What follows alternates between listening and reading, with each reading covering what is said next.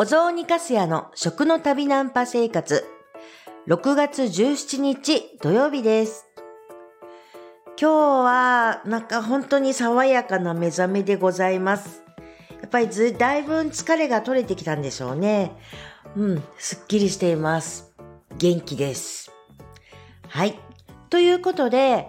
今日は何を話そうかなって思ったんですけれども、うん。えっ、と果物の話しちゃおうかな。はい。というのも、あの、今は山形県はもう本当にさくらんぼのシーズンに入ってきております。だから、本当ね、すごいなって思いますけど、さくらん、なんか、えっ、と、広告だとかそういうものを見ていてもですね、さくらんぼのアルバイト、あの、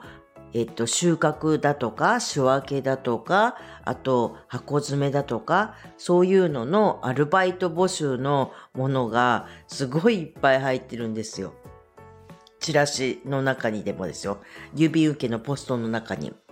ああ、そういうことか。もう、この時期だけは、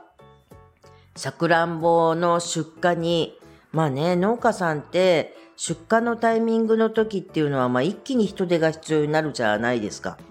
そして実際この辺りは、まあ、この辺りっていうか山形市内というよりも、えっ、と、もう少し東根だとか、あっちの方ですね、あの、えっ、と、鯖江だとか、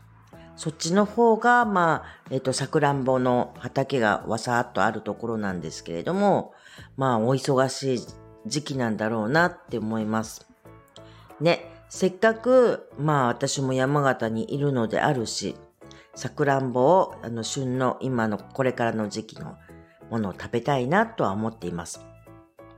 まあ実はですね、私の弟、実の弟ですけれども、実の弟は、さくらんぼの農家だったりするんですよ。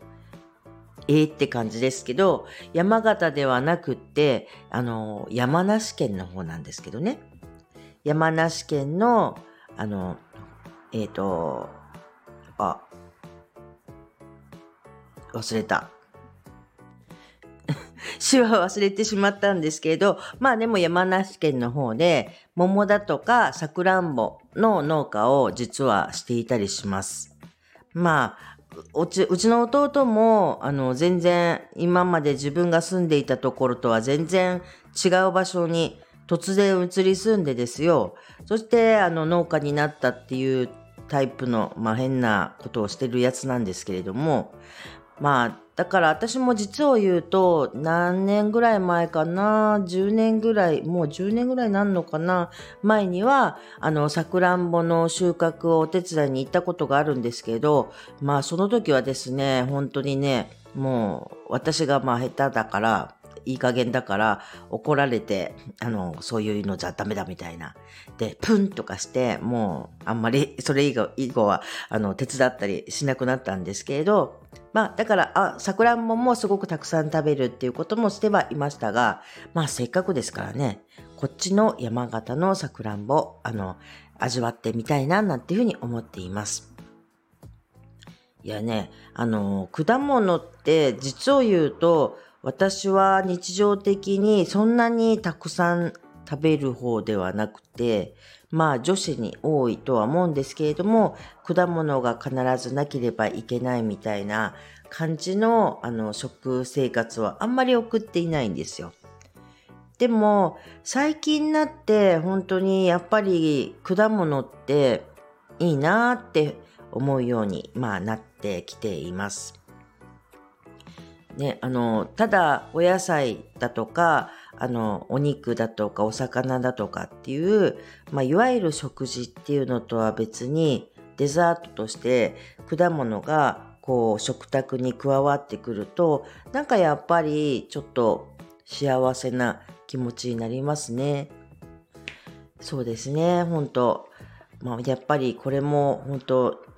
まあ私は若い女子も、女子の場合だったら割と若いうちから、若いうちからも本当に果物大好きっていう人も多いと思うんですけれども、なんか本当に年を取ってきて、それで改めて果物っていいなっていうふうに思っている感じでございます。